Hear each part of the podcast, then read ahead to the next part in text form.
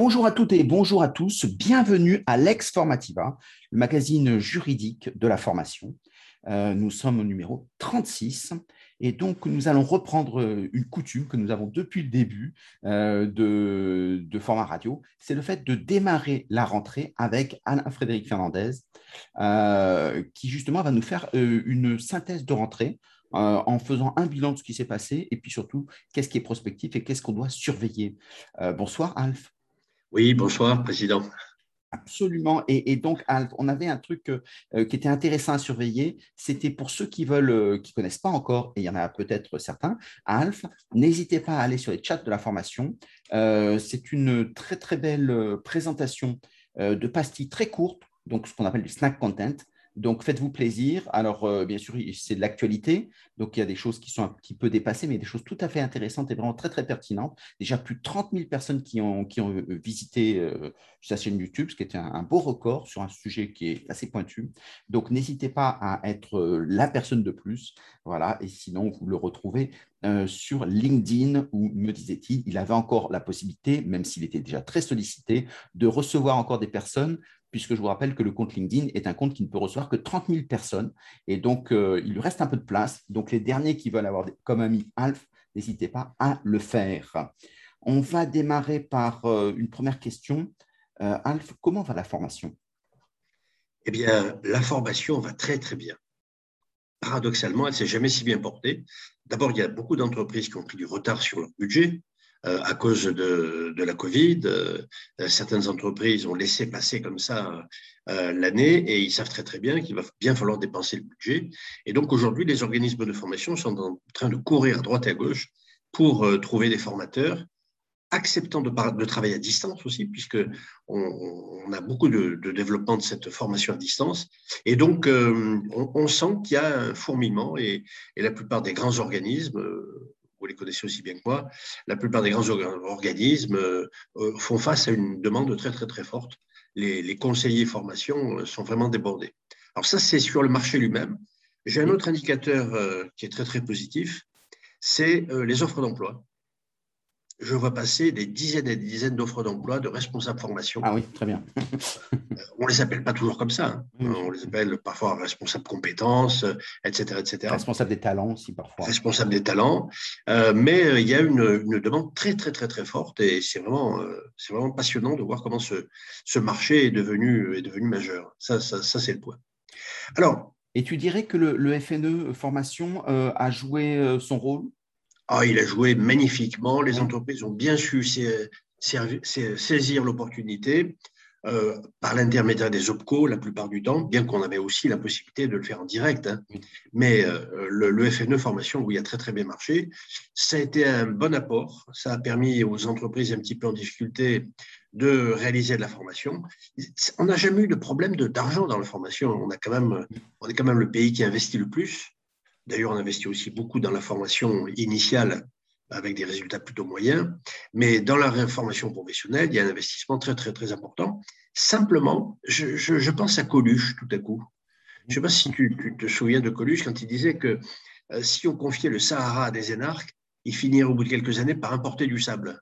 Ils sont obligés d'importer du sable. Eh bien, c'est l'impression que j'ai avec les budgets formation, puisque voilà qu'aujourd'hui, les OPCO, euh, les partenaires sociaux, France Compétences, on se plaint qu'il n'y a plus d'argent.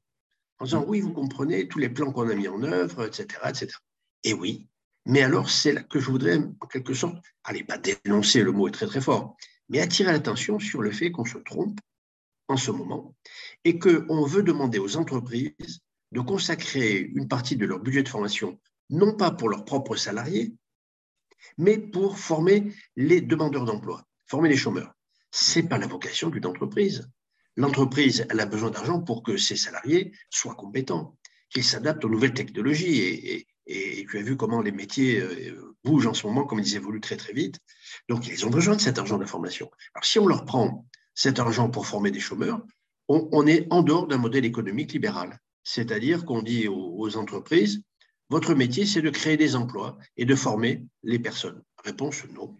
Je pense qu'une entreprise, elle a besoin de se développer. Et comme elle se développe, ce qui va en ressortir, eh bien, c'est qu'elle va créer des emplois. Mais il ne faut pas prendre les choses à l'envers. Donc voilà pourquoi on se plaint qu'il n'y ait pas d'argent.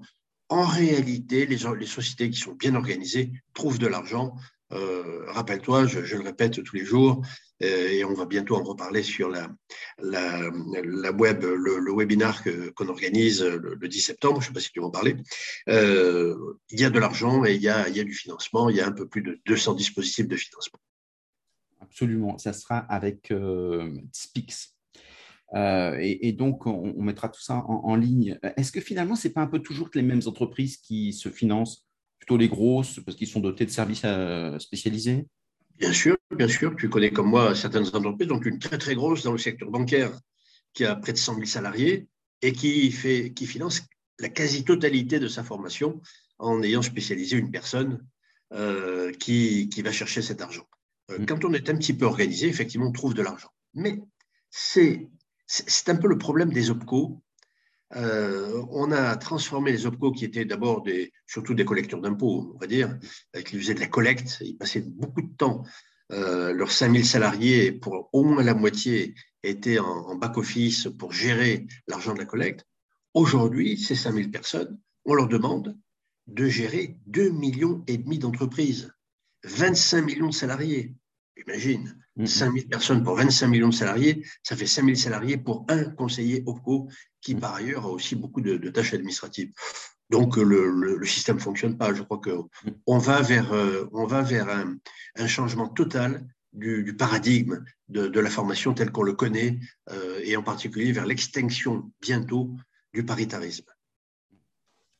Est-ce que finalement, ça ne serait pas euh, l'occasion de, euh, numériser euh, les process, parce qu'il y a beaucoup de collecte, il y a beaucoup de, redistribution, et de finalement faire une intelligence artificielle importante pour permettre d'accompagner et d'aider, soit en couche ou en poule, les entreprises oui, tu as entièrement raison. C'est sans doute la raison pour laquelle le, la collecte par l'URSSAF prend du retard. J'imagine que l'URSSAF s'organise justement pour ne pas consacrer ses ressources à, une nouvelle collecte, la collecte de la formation, alors qu'effectivement des outils, la numérisation pourrait permettre, et, en particulier l'intelligence artificielle euh, que tu évoques, permettrait une collecte beaucoup plus, comment dire, beaucoup plus facile. C'est quand même dommage qu'on consacre trop de temps à la collecte, alors qu'il y a des conseils à donner aux entreprises. Les entreprises, pour certaines, sont au début de la formation. Le responsable formation, aujourd'hui, ça reste encore majoritairement un gestionnaire de stage ou un gestionnaire de catalogue, mm. alors qu'il a beaucoup d'autres missions. Euh, euh, prévoir les compétences du futur pour son entreprise, euh, s'assurer que tout le monde est parfaitement adapté et que tout le monde est parfaitement employable. Hein, il y a même des risques là-dessus. tenir compte des projets professionnels des salariés. Enfin, cette réforme de 2018, elle partait d'un bon sens, on va dire, mais c'est un flop. C'est un flop. Elle n'a pas vraiment fait avancer. Au contraire, elle a centralisé totalement euh, tout ce qui était paritaire, tout ce qui était régional. Bon, les régions sont un peu moins impliquées dans l'apprentissage, puisque les OPCO ont récupéré la gestion de l'apprentissage. Euh, les partenaires sociaux sont maintenant un peu verrouillés par France Compétences, euh, qui a aussi centralisé totalement. Et, comme, comme on, en, parlait tout à l'heure, il y a bientôt un ANI, un nouvel ANI, un accord national interprofessionnel. Et je me demande si les partenaires sociaux vont vraiment s'y mettre, puisque la dernière fois, cette année, eh bien, on n'en a pas tenu compte pour la réforme de la formation. Est-ce que tu ne dirais pas que finalement, ah, euh, l'idée, c'est de regrouper, de recentraliser pour avoir euh, une vraie possibilité de politique, euh, un vrai bras armé pour la formation, alors qu'avant, c'était... Oui. oui, tu as raison. Ça, c'est le côté positif. Mmh. C'est-à-dire que jusqu'à présent, en France, il y a un droit par salarié un droit de la formation par salarié. Parce que si je suis salarié, suivant les diplômes que j'ai au début, je n'ai pas les mêmes droits. Mmh. Suivant mon âge, je n'ai pas les mêmes droits. Si je suis un homme ou une femme, je n'ai pas les mêmes droits. Euh, et, suivant la région dans laquelle j'habite, l'entreprise dans laquelle je suis, l'OPCO auquel euh, j'adhère. Donc, au total, ben, il y a des centaines de cas différents euh, on n'est pas aidé en matière de formation suivant la taille de son entreprise, la région ou la, branche dans laquelle on travaille. Donc, euh, ce resserrement, euh, à mon avis, est tout à fait profitable, mais on va arriver bientôt à la prochaine étape et à la dernière, à mon avis, pour avoir bouclé complètement la boucle, c'est l'individualisation de la formation et l'autonomie du, formé. Et, en fait, ces deux mouvements qui sont parallèles, C'est à la fois une centralisation qu'on retrouve par exemple avec les branches, les branches qui au début étaient de l'ordre de 700, je crois, de mémoire. Euh, aujourd'hui, ils sont à peu près de 200. Ils aimeraient arriver à un peu moins de 100. Euh, donc, ça veut dire que ce sont des centres de décision de plus en plus importants. Euh, et donc, d'orientation, de, fléchage s'il y a besoin, etc. Et puis, d'un autre côté, l'individualisation qui permet d'avoir de l'agilité dans le système. Alors, la logique des branches et la logique des régions, c'est ben, une logique qui date du Moyen Âge. Hein. On est sur les baronnies et sur les corporations. Donc ça n'a pas changé. Euh, l'avenir, c'est que on ne pourra pas dire à quelqu'un, vous êtes dans la branche, vous êtes dans telle et telle branche, voilà les formations que vous aurez, puisque de toute façon, si un salarié a besoin de s'adapter, il faudra qu'il change de branche, il faudra qu'il change de métier, il faudra qu'il traverse la rue, comme mhm. dirait notre président. Et donc, euh, cette logique de branche et cette logique de région n'est pas suffisante. Elle a besoin d'aller encore plus vers l'individualisation on demande aux salariés de s'adapter, mais il faut leur donner les moyens. Ça a commencé déjà avec pour, terminer avec euh, non, je t'en prie. Pour, terminer avec les, branches et, les, régions, les régions aussi sont devenues plus importantes, donc ça permet d'avoir des moyens. Reste après, euh, les, branches se développent de plus en plus dans de la prospective, en disant qu'est-ce qu'il faudrait faire, voire même demain pouvoir investir, en disant voilà les secteurs qui sont prioritaires, le plan est revenu, peut-être l'idée d'un plan euh, autour des branches.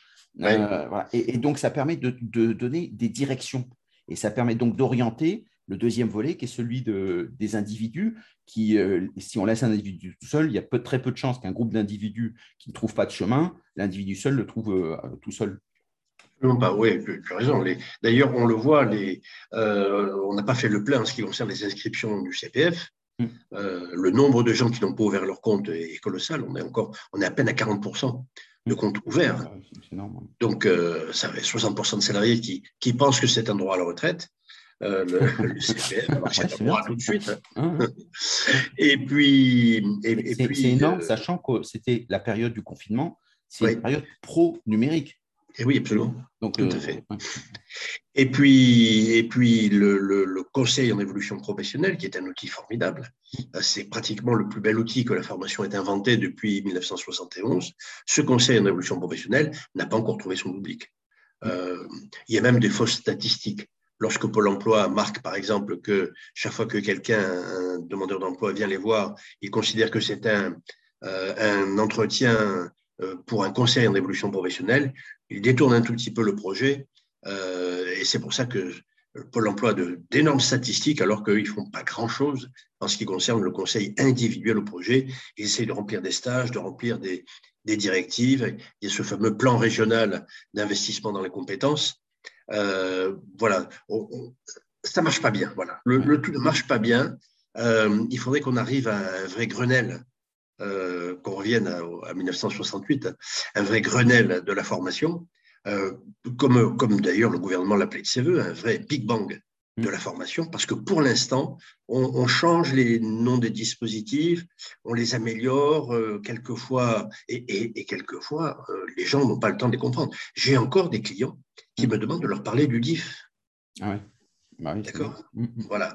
Euh, j'ai encore des gens qui ne savent pas que le CIF a été remplacé par le projet de transition professionnelle, mm. qui ne connaissent pas les transitions collectives, qui ne connaissent pas l'avenant proie qui permet d'une mobilité interne, qui est un véritable contrat euh, d'apprentissage en quelque sorte pour le public qui est déjà dans l'entreprise. Donc voilà, le, le, le temps qu'une loi euh, s'applique, elle est déjà remplacée par une ou deux autres nouvelles lois on ne va pas y échapper, il y aura une réforme en 2022, ça c'est clair.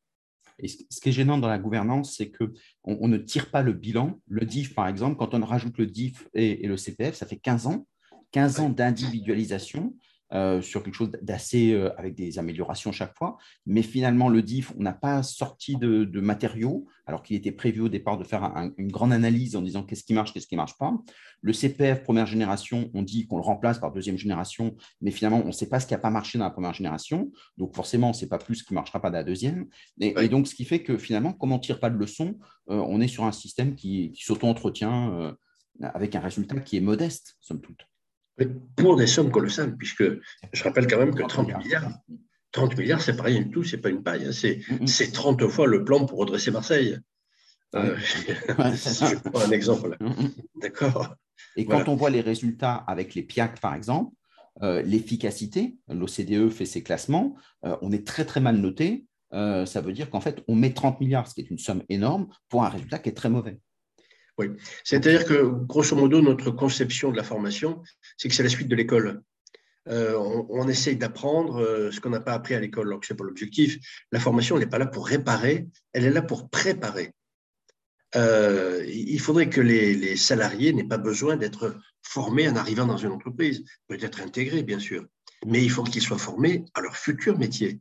Tous ces, nouveaux métiers qui vont sortir, on nous dit que, toi-même d'ailleurs, tu le dis dans tes conférences, beaucoup de métiers n'ont pas encore été inventé, mais on peut avoir une petite idée. Il y a quand même des, mmh. compétences communes euh, sur les réseaux sociaux, sur euh, l'intelligence artificielle, sur euh, les soft skills.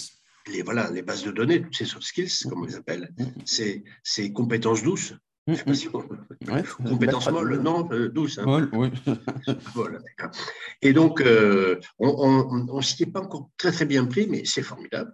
Tu vois, je suis proche de la retraite, ou même j'ai un petit peu dépassé la, date de péremption, mais ça n'empêche pas que, c'est maintenant que ça devient intéressant.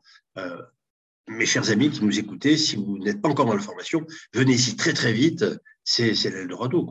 C'est là que va se passer l'avenir des entreprises, puisque euh, l'entreprise n'a pas besoin de formation, elle a besoin de compétences, et c'est le service formation qui va lui donner ces compétences. Alors, ceux qui sont intéressés par les soft skills, il y a une, une étude euh, sur, parce qu'il faut définir ce qu'on met derrière les soft skills, il y a autant de définitions que d'études, mais euh, l'Institut Sapiens a fait une étude assez intéressante euh, sur justement les, les, compétences comportementales, relationnelles et remarquables. Et on peut aussi télécharger l'étude de l'école de Palo Alto, qui justement parle des, des, 10 compétences, des 10 soft skills pour les années 2020, ben, on y est dans les années 2020. Ce serait peut-être temps de commencer à jeter un œil là-dessus, euh, parce, que, ben, parce que nos experts et, nous, et, même tous nos salariés ont besoin d'être armés euh, pour faire face à tout ça. Euh, donc voilà, c'était voilà comment va la formation. Elle va bien. elle a besoin d'être réformée, mais peut-être arrêter de, de changer les noms et de changer les dispositifs pour avoir une vision systémique de la formation et pas une vision euh, euh, fragmentaire. Et donc, euh, avec ça, ce serait formidable. Il y a de l'argent, il y a tout ce qu'il faut. Mm. Simplement, maintenant, il faut une, une véritable, comme tu disais, une véritable vision collective et un véritable plan. On va peut-être confier ça au commissaire au plan. Il faudrait qu'il ait une petite idée de ce qui va se passer en formation. Exactement. Donc, les responsables de formation restent des chasseurs de primes en, en, allant chercher de l'argent parce qu'ils en ont besoin, mais il faut surtout d'abord savoir où je veux emmener, euh, dans quelles compétences je veux développer, dans quel emploi j'ai besoin aujourd'hui, demain, et ça permet de faire euh, ces formations. Euh, je voulais aborder avec toi un sujet sur les décrocheurs, sur les gens qui sont sur les basses qualifications. On, a aujourd'hui ce qu'on appelle les NIT, qui sont. comment est-ce que tu comment est-ce que tu écris les NIT? Alors N2ET, not uh, education, employment and training. C'est-à-dire ceux qui n'ont aucune certification, ceux qui savent, ceux qui ont, on dit des très basses qualifications, les décrocheurs, on dit aussi. Ce sont souvent des, des jeunes qui sont euh, euh, avec des taux de chômage beaucoup plus importants. Ils sont à 18% de taux de chômage. Euh, là où, par exemple, un bac plus 5 se retrouve à 3%. Euh, même s'il y a du déclassement, c'est pour donner un ordre de grandeur. Et, donc, on se retrouve euh, dans les entreprises avec des gens qui n'ont pas les compétences, qui n'ont pas le, savoir-être, par exemple, puisqu'on parlait des, soft skills, et donc il manque un peu des, matériaux. Est-ce que les entreprises ont un rôle à jouer ou, c'est à l'État de s'en occuper? L'État qui va lancer un programme, semble-t-il. Alors, moi, j'ai l'habitude de dire que les salariés de demain sont déjà dans l'entreprise. C'est-à-dire qu'aujourd'hui, si j'ai une entreprise avec 500 euh, salariés, je peux dire que mes, mes futurs métiers doivent être couverts par ceux qui sont déjà dans mon entreprise. Ceux-là, je dois les former justement pour les préparer. Euh, ce n'est pas la vocation des entreprises, en revanche, ou alors des, si, des entreprises de formation, mais ce n'est pas la vocation des entreprises de former ces NIT, donc ces gens qui sont ni employés, ni en stage, ni en formation, et, et ils sont 2 millions. J'ai appris hier, c'est quand même récent, j'ai appris hier qu'il y avait 2 millions d'emplois non pourvus en France. 6 millions de chômeurs et 2 millions d'emplois non pourvus. Et un besoin crucial, immédiat de 300 000 personnes qui ne sont pas formées. Donc effectivement, alors ça, c'est de la formation professionnelle, mais c'est le rôle de l'État. C'est le rôle de l'État ou des régions d'ailleurs, puisque par filière, elles peuvent être intéressées. Euh, là, elles auront un véritable rôle d'animation, mais ce n'est pas le rôle immédiat des, entreprises. Les entreprises, il faut qu'elles fassent de la mobilité interne et qu'elles préparent leurs salariés, parce qu'on aura de plus en plus de mal à trouver des compétences. Et, pourtant, euh, les, entreprises se plaignent du fait du niveau de, qualification des nouveaux entrants, euh, qui n'est pas suffisant, la culture générale. donc, ce qui fait que ça, ça, donne de la non-qualité dans l'entreprise et donc l'entreprise ne trouvant pas matière à, ce que l'éducation nationale euh, euh, fasse son travail, ben, dans ces cas-là, ils sont quand même obligés de faire quelque chose. Ben déjà, une personne sur six qui rentre euh, au collège, c'est-à-dire qui rentre en sixième, est en état d'illettrisme. C'est énorme, mm. en état d'illettrisme. Et j'ai appris aussi que à l'autre bout de, la chaîne, vers les personnes un petit peu plus âgées, 40% de gens sont, comment est-ce qu'on parle? On parle d'électronisme euh, sont incapables de se servir de, des moyens modernes de communication, etc. Donc, euh, cette fracture euh, du français, et pourtant c'est très important parce que toutes les communications que l'on reçoit, il y a une partie écrite quand même, sur ce que les procédures, les sécurités, le, le plan de travail, etc. Les gens ne maîtrisent pas suffisamment la langue. Et deuxièmement, ils ne maîtrisent pas assez les outils informatiques et là, ça fait une belle, euh, comment dirais-je, une belle euh, transition vers ce qui se passe en ce moment. En ce moment, les entreprises ont découvert qu'il fallait former à la digitalisation plutôt que de digitaliser la formation. Euh, je, m'explique peu lentement. Jusqu'à présent, on a dit, bah oui, il faudrait que la formation se digitalise. D'accord, mais à condition que les, que les partenaires, que, que les formés est une expérience de digitalisation, qui sache se servir de leur ordinateur, qui sache travailler à distance. Et c'est ce que nous a appris la Covid, puisque même nos enfants, euh, quand ils n'allaient pas à l'école, et ça va recommencer maintenant, euh, s'il y a des cas dans certaines, dans certaines classes, vont se remettre à distance et donc vont maîtriser mieux les outils. Euh, je crois que la maîtrise de la digitalisation a fait un bond fantastique en 2020 et 2021 suivant les études, on dit que ça fait gagner entre 4 et 8 ans euh, dans la numérisation des métiers. Ah oui, absolument, absolument. Et, c'est très important parce que euh, tout à l'heure, on parlait de, euh, tu me faisais l'honneur de parler de, mes chats de la formation, mmh. ces, ces petites, petites capsules, en quelque sorte, de formation qui durent 2-3 minutes. Eh bien, les entreprises vont bientôt utiliser cet outil pour empêcher, par exemple, leur savoir-faire de partir. Aujourd'hui, si je suis chef d'entreprise, si je suis responsable de formation, euh, je vais quoi? Je vais essayer de demander à tous mes experts métiers de capter en quelque sorte leur savoir-faire, les gestes essentiels qui font ce savoir-faire, les mettre dans des petites capsules. C'est ce que fait d'ailleurs euh, euh, déjà Natexis, hein, tu connais bien Céline Cussac, qui a organisé déjà, qui commence à mettre en capsule tous les savoir-faire de son entreprise. Ça, c'est l'avenir. Mais pour ça, il faut aussi savoir s'en servir. On, pourrait même dire que la formation, elle va avoir un objectif. Aujourd'hui, elle a un objectif de se préparer à la digitalisation. Et après, eh on n'aura plus besoin de formation, puisqu'on sera capable soi-même, individuellement, de trouver les réponses que l'on cherche dans des euh, courtes, euh, des, capsules de formation, euh, dans des formations à distance, dans des MOOC, dans tout ce qui permet de, se former ou de s'auto-former. Alors bien sûr, il y a des gens qui auront besoin d'être encadrés, mais euh, la formation, elle va quand même s'appuyer énormément sur ces outils euh, digitaux. Et je donne toujours un exemple. Euh, je pense que tu connais bien notre amie Béatrice Cartin, la, directrice de formation de, KSB, qui, n'y est plus, mais qui était chez KSB et qui m'avait montré une, expérience de réalité de réalité virtuelle, pas réalité augmentée, mais réalité virtuelle. Et j'ai appris, pour moi qui n'ai jamais mis les pieds dans une usine, j'ai appris à réparer une fuite d'huile sur une pompe hydraulique. Voilà, c'est tout bête, mais il y avait un, véritable mode d'emploi. Et, si j'avais eu un minimum de formation sur ce métier, bien, immédiatement, j'aurais été capable de m'adapter à la nouvelle technologie, à la nouvelle pompe hydraulique, etc. etc. Donc, c'est cet avenir de la formation. Euh, la digitalisation, on a fait un bond énorme 2020-2021. Il faut continuer le combat.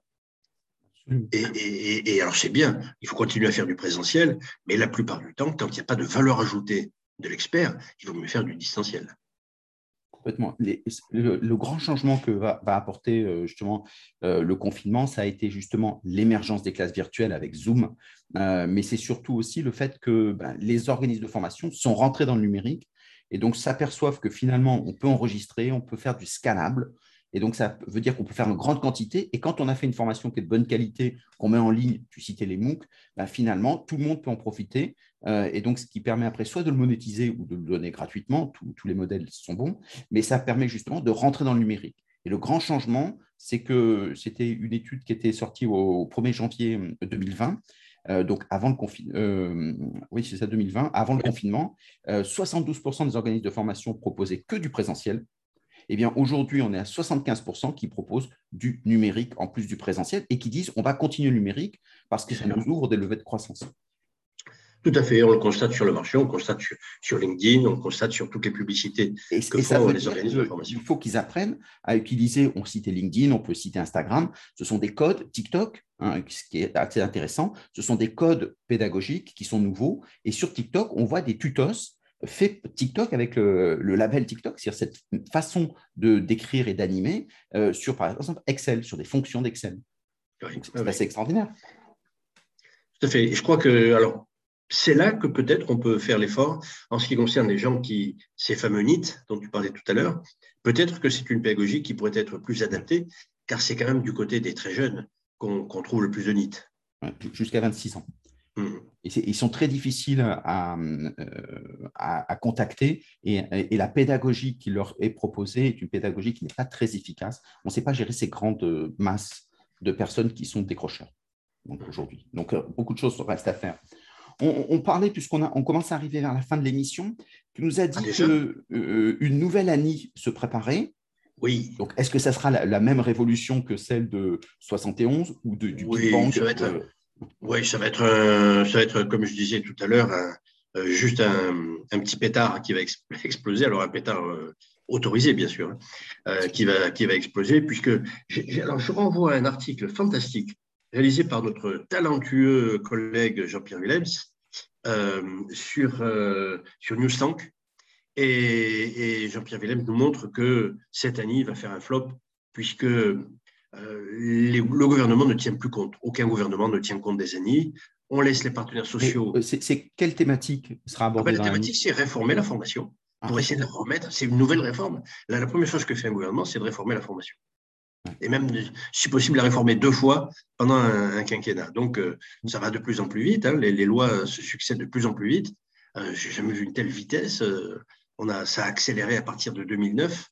Et, tous les deux ans, tous les trois ans, ça change tellement que pratiquement, je suis obligé d'écrire un livre à chaque fois euh, pour être un jour, ce qui est bien, mais bon, euh, ce serait bien que ça se calme un petit peu. Donc, il va y avoir un ANI, un accord national interprofessionnel entre les partenaires sociaux, mais comme les partenaires sociaux n'ont pas les mêmes préoccupations que l'État, eh bien l'État va refuser en quelque sorte cette ANI où il va tellement l'édulcorer et le fondre dans une politique plus générale euh, tenant compte aussi maintenant d'un nouveau partenaire qui sont les régions, qui sont historiquement chargées de la formation parce qu'elles sont au plus près justement des, euh, branches et des, salariés, eh bien, euh, cette année va faire un flop et on, va pouvoir travailler dessus, on va y travailler jusqu'au début de l'année prochaine.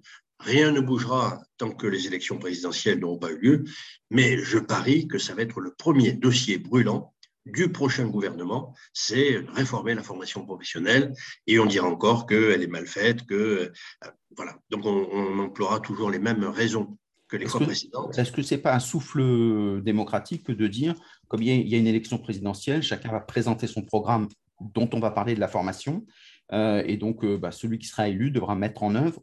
Finalement, ce n'est pas, pas absurde comme idée. Non, ce n'est pas absurde, surtout que ça, ça devient plus court terme. Euh, la formation devrait être, on parle de plan à trois ans, de plan de, formation, enfin plan de développement des compétences, il hein, faut employer la, terminologie actuelle, un plan de développement de compétences à trois ans. Or, aujourd'hui, plus aucune entreprise ne gère à trois ans. Les entreprises, à six mois, elles ont besoin de s'adapter. Euh, une nouvelle réglementation, un nouveau goût de la clientèle, des Uber, euh, des Uber commando, comme on pourrait dire, la Deuxième Guerre mondiale. Et donc, euh, les, les, entreprises doivent s'adapter. Ce qui fait que si les, la réforme de la formation intervient maintenant de plus en plus rapidement, Si c'est pour s'adapter au marché ou se préparer aux meilleures connaissances, aux, meilleurs, aux métiers qui arrivent, euh, qui sont en train d'éclore, pourquoi pas? Effectivement, il devrait y avoir une, une sorte de, de forme de, de, révolution permanente hein, euh, mm. de, de, la formation. Mais oui, c'est vrai, c'est quand même beaucoup plus logique qu'il y ait des réformes rapidement, à condition d'avoir une logique. Et pour l'instant, je n'ai pas encore vu la logique qui sous-tend la formation professionnelle. À qui elle sert? Est-ce qu'elle sert aux salariés? Est-ce qu'elle sert à l'entreprise? Ou est-ce qu'elle sert au NIT? Est-ce qu'elle est dirigée par l'État? Est-ce qu'elle est dirigée par les partenaires sociaux? Est-ce qu'elle est dirigée par les régions? On n'a pas encore, s'est pas encore mis d'accord là-dessus. Il faudrait une véritable structuration de la gouvernance de la formation. Et bien sûr, un grand plan. Comme disait euh, dans le Guépard, on disait il faut tout changer pour que rien ne change. Euh, voilà, donc c'est une ah, belle. Jolie, euh, formule. Voilà. Et, en fait, on se retrouve avec une vraie problématique. Tu citais tout à l'heure le CPF. On estime à peu près qu'il y a 360 000 à peu près personnes en 2020 qui, sont, qui, ont, qui ont fait une demande de CPF. Donc on dit c'est un succès. ça représente moins de 2% de la population privée. Euh, donc, ça veut dire que 98% ne l'ont pas utilisé, hein, pour le dire clairement. Euh, donc, ça veut dire que pourquoi créer cette, ce grand espace, alors que c'est très intelligent d'avoir une plateforme, de faire un peu le Amazon euh, de la formation, euh, sauf que bah, il faut le faire le Amazon et derrière il faut retravailler la data, être capable de faire des propositions de l'intelligence artificielle et donc euh, réfléchir euh, comme fait Amazon. Au début, ils poussaient un livre parce qu'au départ ils étaient quand même culturels et puis maintenant ils analysent les comportements et tout ce travail d'analyse, le big data, n'étant pas fait, bah, finalement on reste sur un schéma qui est très procédurier. -dire les gens s'inscrivent, c'est une façon de faire, c'est une plateforme du XXe siècle alors que finalement, les plateformes du 21e siècle sont celles qui, structureront le marché. Donc, il y a quelque chose à faire, euh, je dirais, pour rester dans l'éducation nationale, peut mieux faire. oui, absolument. Et, ce travail-là, comme tu disais très justement, c'est d'avoir une perspective. Si on prend, je ne sais pas, euh, sur une, formation, on se dit sur le CPF, l'outil, on aimerait bien qu'il y ait 30% de la population, eh bien, on va tout faire pour que 30% de la population, chaque année, utilise le CPF. Bien sûr. Mais alors, je, dirais même que la, responsabilité des responsables de formation, des chefs d'entreprise aujourd'hui, c'est de faire utiliser le CPF. Parce que le CPF, ça n'est pas, euh, ça n'est pas de l'argent qu'on met de côté pour plus tard. Le CPF, c'est pour aller vers justement l'anticipation des compétences dont on va avoir besoin. Ce qui veut dire qu'aujourd'hui, moi, le conseil que je donne, c'est dites à vos salariés d'utiliser leur CPF tous les jours. Pas la peine d'avoir pas d'avoir 5 000 euros sur son compte. De toute façon, que vous ayez 500 euros ou 5 000 euros, si vous avez un projet, il va coûter 20 000 ou 30 000, donc vous n'avez pas assez. Donc, ce n'est pas la peine d'essayer d'économiser son CPF pour plus tard. Le CPF, c'est pour maintenant, c'est le plus tard se prépare maintenant. Donc, euh, à partir d'un projet, eh chaque année, je me sers de mon CPF de façon à développer mes compétences et à me préparer au futur. Et le responsable de formation peut abonder. Aujourd'hui, il peut le faire. Et il peut le faire. Et même, le conseil que je donne aussi aux entreprises, c'est de, passer des accords de CPF avec les partenaires sociaux pour que justement, ce qui n'est pas vraiment obligatoire euh, dans le plan et qui fait partie des objectifs propres du projet professionnel du salarié, peut-être même vers l'extérieur, eh bien là, le CPF, ils se servent de leur CPF et que pour le reste, pour ce qui est de la, de la mobilité interne, eh le plan de formation euh, se développe un petit peu plus avec tous les nouveaux outils qu'on a créés, comme euh, le, pardon, l'avenant proie, les transitions collectives, etc. En fait, tout le monde, tout le monde a besoin un jour ou l'autre de changer de métier, où son métier va tellement changer qu'il faudra qu'il change avec. Sinon, il faudrait qu'il change, qu'il aille sur un autre métier. Euh, tu te rappelles de, ce que je dis toujours, c'est que n'importe qui est capable, à part un, à part un empêchement physique ou un, grave déficit mental, euh, n'importe qui est capable d'exercer n'importe quel métier. La preuve, euh, on le voit euh, à, tous les échelons de l'État, les gens n'ont pas besoin de compétents pour exercer des fonctions même importantes. Absolument, et ça laisse un espoir à chacun. Le tout, c'est d'avoir un, projet. C'est ça qui est important, la capacité à se projeter. Et de plus en plus en formation, on se retrouve avec des opportunistes des, des, gens qui saisissent des opportunités et le travail de projection sur plusieurs années est un peu compliqué dans un monde qui bouge beaucoup. Et là, l'entreprise a, un rôle à jouer. Mais on a des exemples de gens qui font une très grande école de commerce et qui après ouvrent un, food truck euh, qui, qui, se disent ben non, je ne vais pas aller dans une grande entreprise où je n'aurai pas de pouvoir, où je ne pourrai rien faire, où je serai un fonctionnaire, alors que si je monte un food truck, ou même une chaîne de food truck, pourquoi pas, euh, je peux bien gagner ma vie et profiter de ce que j'ai appris dans ces écoles. Euh, voilà, nos, jeunes, hein, les, les, les, les, Y, les Z et puis les autres, les alphas. voilà, les alphas, comme les loups d'ailleurs, ont, besoin d'être opportunistes pour pouvoir survivre dans un monde qui va être de plus en plus difficile, mais de plus en plus exaltant. Exactement. Et ça laisse une place à tout le monde. Euh, tu citais les gens qui ont fait des études et qui finalement se retrouvent avec des emplois euh, sur un coup de truck. Et inversement, des gens qui n'ont pas fait d'études, les autodidactes, le patron de FID, par exemple, euh, qui a dormi dans la rue, etc., donc qui a été un, qui un vagabond au sens premier du terme, finalement est à la tête d'une très grosse entreprise qui marche très très bien. Et, et, ça permet de. Ça, ça brasse Aujourd'hui, on a beaucoup moins de visibilité, on ne sait pas ce qu'il faut faire. Et donc, c'est là où justement, ben, il faut se regrouper, euh, puisque chacun peut faire quelque chose à condition qu'il en ait euh, et les moyens euh, et qu'il en ait la capacité. Et si les compétences, il ne les a pas, comme tu disais très justement, on a de l'argent. Hein, et ça, c'est la bonne nouvelle, dans les entreprises, hors des entreprises, pour pouvoir réaliser ces projets à condition d'en avoir. C'est fantastique en France. N'importe qui peut monter un projet à condition de connaître les outils et de savoir à qui s'adresser.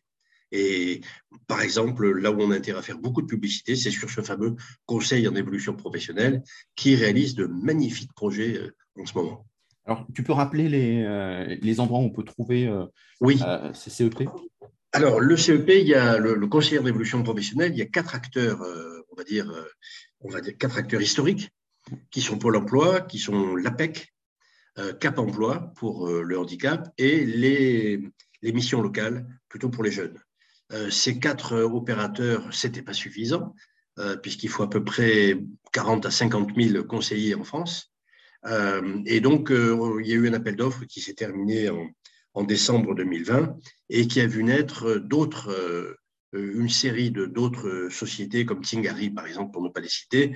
il faut aller sur le site du gouvernement, acteur du CEP, pour savoir dans sa région quel est le, le, comment dirais-je, l'opérateur qui a été retenu. Je prends un exemple. Dans le Grand Est, dans le Grand Est, oui, dans le Grand Est, il y a les quatre opérateurs habituels, on va dire, ceux que j'ai cités tout à l'heure, plus la chambre de commerce de, de Metz, c'est-à-dire euh, un opérateur, euh, on va dire mi-privé, mi-public, euh, et, qui est soutenu par des CIBC, des centres institutionnels de bilan de compétences. Donc des gens qui connaissent bien leur métier, simplement, euh, on a trouvé des ressources. L'État a débloqué 250 millions d'euros pour les CEP, ce qui fait que j'encourage les salariés et surtout leurs patrons à faire connaître le CEP parce que si je veux savoir, si je veux que mon salarié euh, ait une vision de l'avenir, je l'envoie au CEP, et s'il veut construire un projet, eh bien, c'est bien qu'il passe d'abord par le CEP avant de venir me voir. Euh, et il faut qu'il sache s'il est capable de mener ce projet, s'il a les compétences, si, euh, s'il existe une formation et s'il y a des budgets de formation pour ça. C'est tout à fait formidable. On a les moyens en France. Et c'est gratuit. Et c'est gratuit. Et c'est gratuit autant de fois qu'on veut. Mmh. C'est ça qui est extraordinaire. Bah, bravo aussi avec ça. Euh, on ne réussit pas sa to-do list de rentrée. Euh, merci Alf, c'était toujours euh, comme d'habitude passionnant. en tout cas, je vous souhaite à tout le monde bah, de, de, nous suivre. Si on veut te, Alf, si on veut te joindre, tu citais LinkedIn. je suis sur LinkedIn. Autrement, bah, vous, il y a Alf, les chats de la formation. et j'ai cru comprendre que tu étais en préparation d'un livre. Oui, oui, alors ben, merci, euh, merci euh, pour la promotion. Oui, je prépare avec ESF, un éditeur, un, livre qui va s'appeler euh, Dynamiser les compétences de votre service formation. Mm. C'est-à-dire qu'on va voir comment un responsable formation peut structurer au maximum. Il y a 150 questions, c'est une véritable audit que je fais en interne, tout seul, mm. discrètement bien sûr, de façon à avoir un véritable plan pour améliorer soit la communication du service formation, soit les pédagogies, euh, soit euh, limiter les risques, euh, soit travailler mieux avec les partenaires sociaux. Voilà, donc c'est un, ouvrage qui devrait sortir en début d'année prochaine, tout début d'année prochaine. Ah, très bien, on en reparlera pour le cadeau de Noël. Merci. Merci à tous, au revoir. Au revoir à tous.